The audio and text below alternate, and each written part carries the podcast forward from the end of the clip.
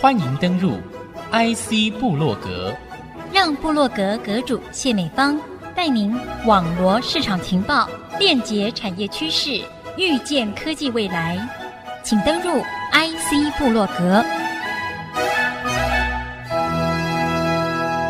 欢迎听众朋友再度收听 IC 部落格，我是阁主谢美芳。我们今天在 IC 部落格请来了我们的国科会副主委，特别的就国内半导体人才发展相关的议题，和听众朋友在节目当中来了解目前这个半导体人才培育的状况，以及国内如何去应对相关的变化。邀请的正是我们的国科会林敏聪副主委林博士来到节目当中，欢迎您来。美方主持人还有各位听众，大家好。是不是可以就您现在所观察到部分的这些现状问题啊，分享它的迫切性问题是在哪里？过去我们一直知道，即使景气不好的时候，它未来这五年仍然是半导体非常重要的发展阶段。因此，在人才培育上，我们一直认为说这个是不可以间断的一个问题。可是，老实说，因为景气的关系哦，经常会面临到可能是普通的基层人才不足。高端的人才经常还是会有长期不足的问题，但是景气一不好的时候呢，这个基层人才马上就面临被腰斩这样的一个压力存在。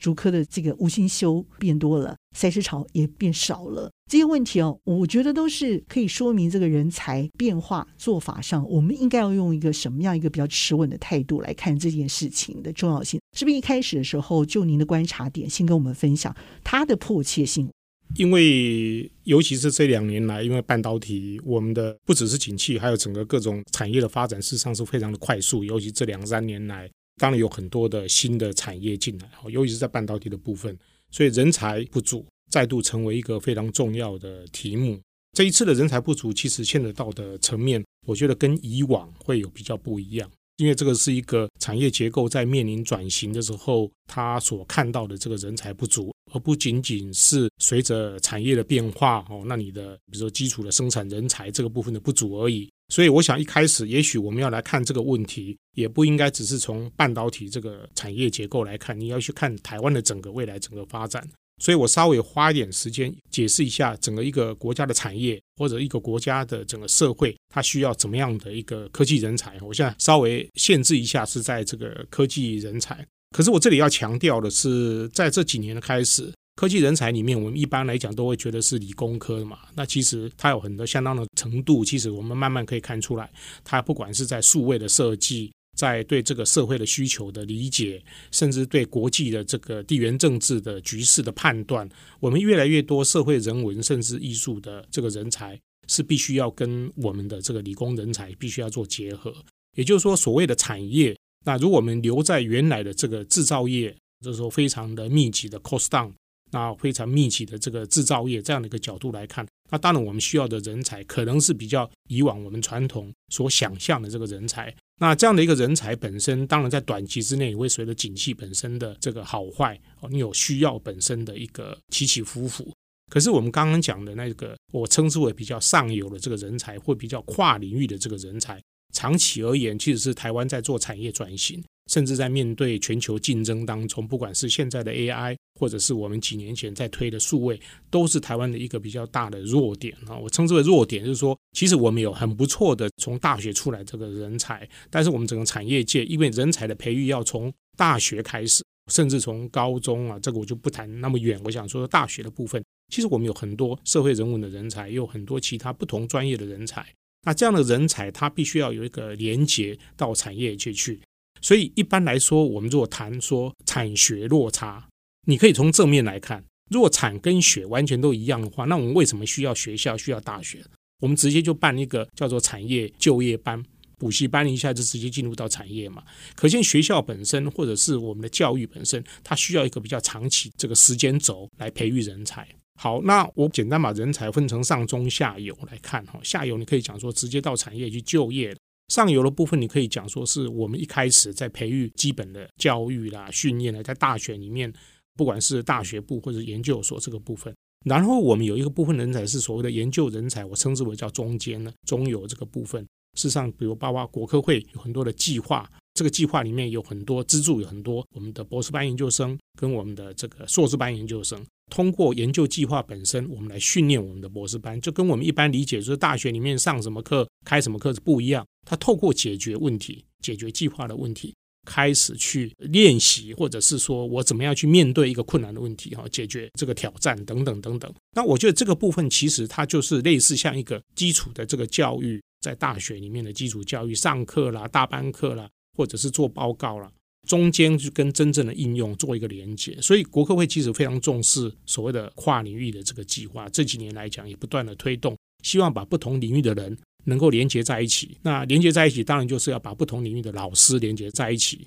共同去解决大家关心的共同问题。那这个是一个方法，这个方法等于是说，我们如何真正培养出好的人才，是让他具体在解决问题的时候开始。那到产业界去的时候，才因为到产业界去，他的问题的意识非常清楚。比如说，看不同的产业，有些产业本身可能会给研发人才比较大的空间去发展它的其他领域的规划或者创造力。可是有很多产业啊，我知道，尤其是在制造业里面，它的空间并不是那么大。所以我们在想，整个国家的生产或者是国家的这个创造力这件事情，你是很难把它切分说。而我只要一个很单一的，在这个很小的领域里面，很技术的领域，它可以帮我解决问题。因为过没有五年、六年以后，那个技术可能改变。我们讲 AI，尤其在这两年当中，变化非常快速。生成式的这个 AI，马上可以上网，可以去问他很多问题，就跟原来的 AI 不太一样，就变成是很多人生活的一部分。他都可以尝试去用这个 AI，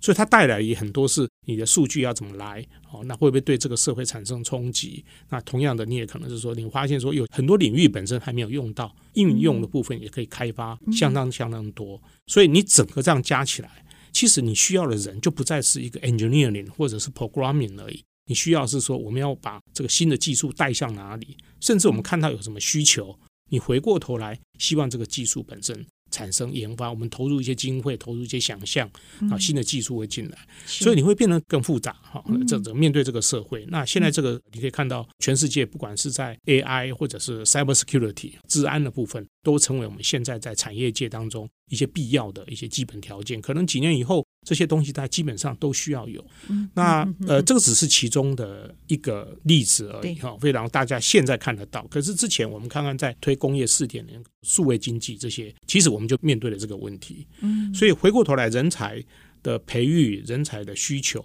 应该回过头来，我们希望未来有什么样的一个产业的面貌，一个想象。是，我想每一家公司其实都会想象他自己的公司，可是就整个国科会或整个国家来讲，他想象是一个全台湾的一个比较平衡的想象。这个部分是我觉得您啊特别 focus 出来的一个重点啊，科技人才在创发这方面的这个能力上，必须要有自己的优势。这个也是建立未来产业所需要前期的这种人才。或者是面对即战力，像 AI 来临这个研发潮之前，其实已经匍匐前进了十几二十年了。这也是这一段高阶人力所建立、开发出来的能力。来临潮来了之后呢，哦，大家看到的是眼前所需要的这些业界大量的这个订单来，也都需要去满足。那这个就是当潮流建立、开发之后呢，我们所需要的成熟人才这个部分所需要的集战力。还有基层的这些人力需要去及时供应上的，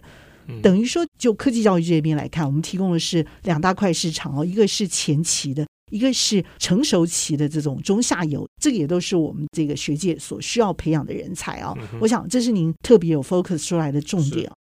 我们节目其实非常的精彩，但是需要休息一下，休息片刻，稍后回到 IC 部落格。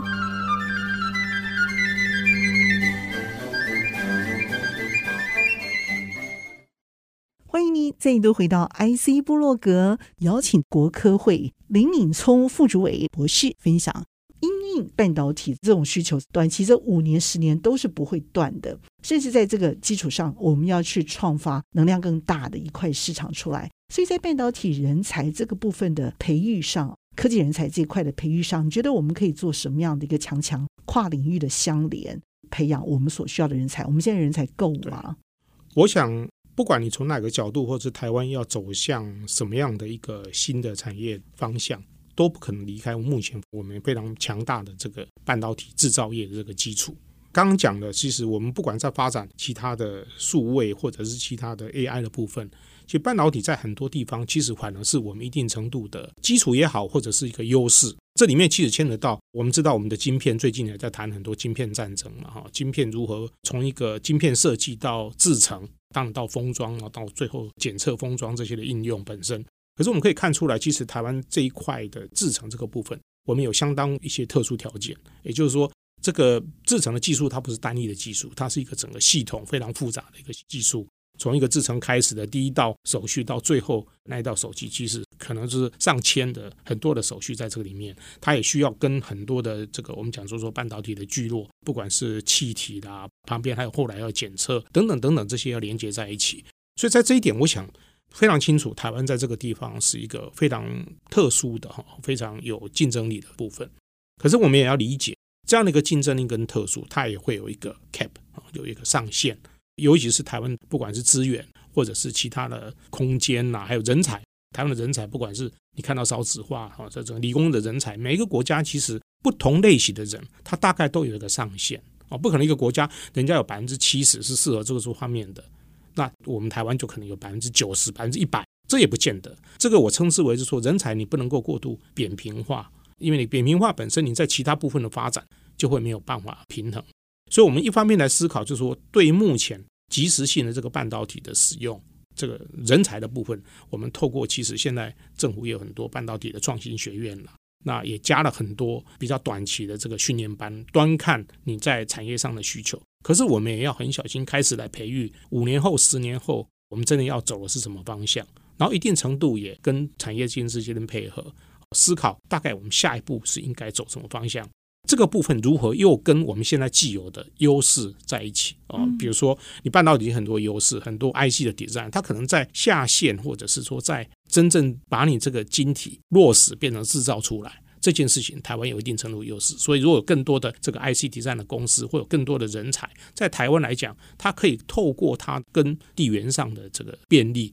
它可以有更多的沟通，因为知道怎么样设计到怎么样去制成出来。这件事情不是说我设计完了再去跟你讲，它中间有很多的需求，中间很多是跟 foundry 这边有很多之间的沟通啊，或者是怎么样设计，所以他会给他双边很多的建议。那这个其实在台湾在这个部分，就半导体设计来讲，IC 设计来讲，我觉得是一个很好的方向。所以我们有很大的空间去发展 IC 设计的部分。IC 设计台湾现在在全世界还是相当前面哈，但是整体来讲，最高阶的 IC。那你可以看到，我们还是有一定程度的空间可以进步。嗯，哦，Foundry 这个部分很清楚，这个比较尖端的先进的制程，我们大概就百分之八十啊七十，哈，这个相当高了。可是，在 IC 设计这个部分，比较尖端的设计，这牵扯到你如何去设计出一个未来要使用的这个 IC。那我们当然是说这个部分，NVIDIA 当然就是一个很好的例子嘛，哈，它从大概是十年前开始就沉潜，就发展出一个晶片出来，它就看到未来的需求。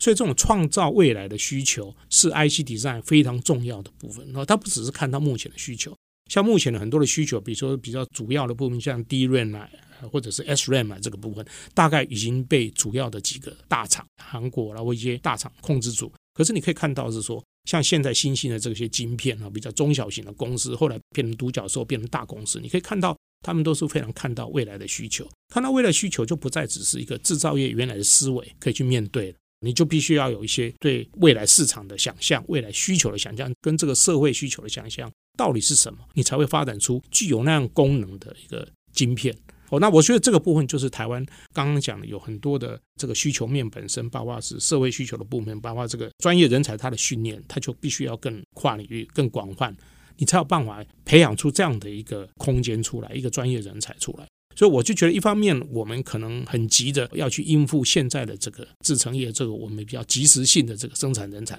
可是我们也要小心，我们在这个过程当中，千万不要因噎而废食，就说：“哎，我现在很急，所以我全部的资源都投到那个部分。”我觉得很多的部分我们还是要投入，也很呼吁各个产业。我想各个产业他也都了解到这一点哦，尤其是比较大的产业，他也绝对会看到比较。中长期的，那我觉得这个对整个台湾的整个方向是好的方向，哦哦，是好的方向。我觉得个人也是一样，当你要把自己变成什么样的人，你要看的也是长期是这样。有些东西可能在你目前的技术不感兴趣，可是你会看那个书，你会了解，你去听那个演讲，你会看那个故事，这些故事本身会给你很多启发。你参与一个计划，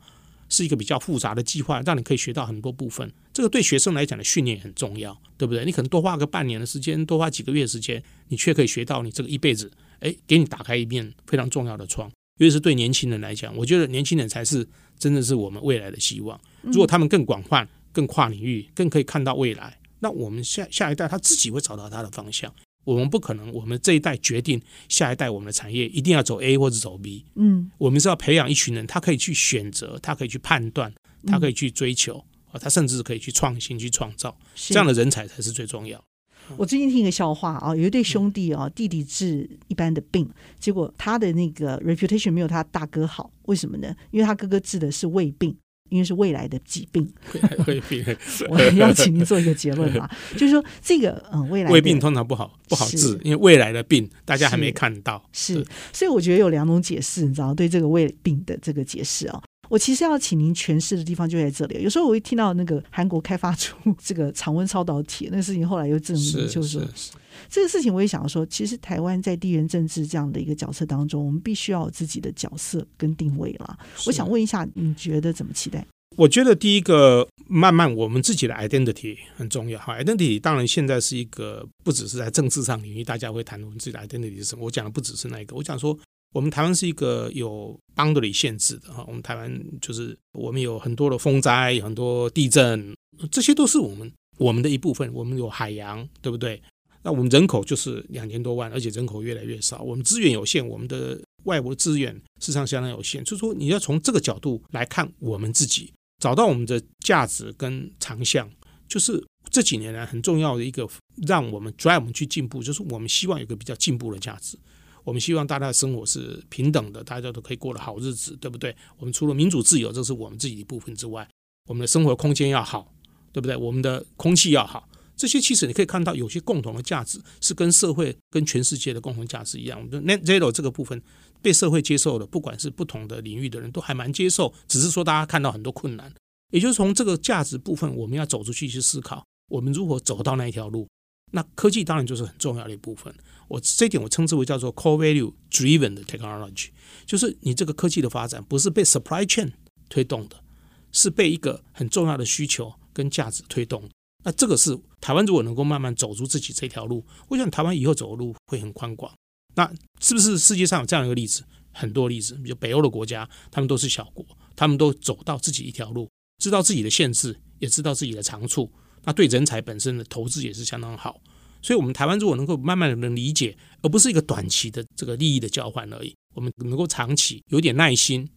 常温超导体或者超导体虽然很重要，但是我们也要实实在在。要做出来，我们才能够公告。这个是我们的 base。我们其实半导体有很多的强处，是因为我们这边的工程师进到公司里面，进到厂房里面，他说实实在在的做事，所以他的意义可以很高。他每一个步骤他可以 follow，所以我们很有 discipline。我们很多伦理跟纪律是相当好。那这个就是我们的长处。那这个长处再往上一点，我们可以拉到一些创造创新的。那我觉得台湾是很有希望。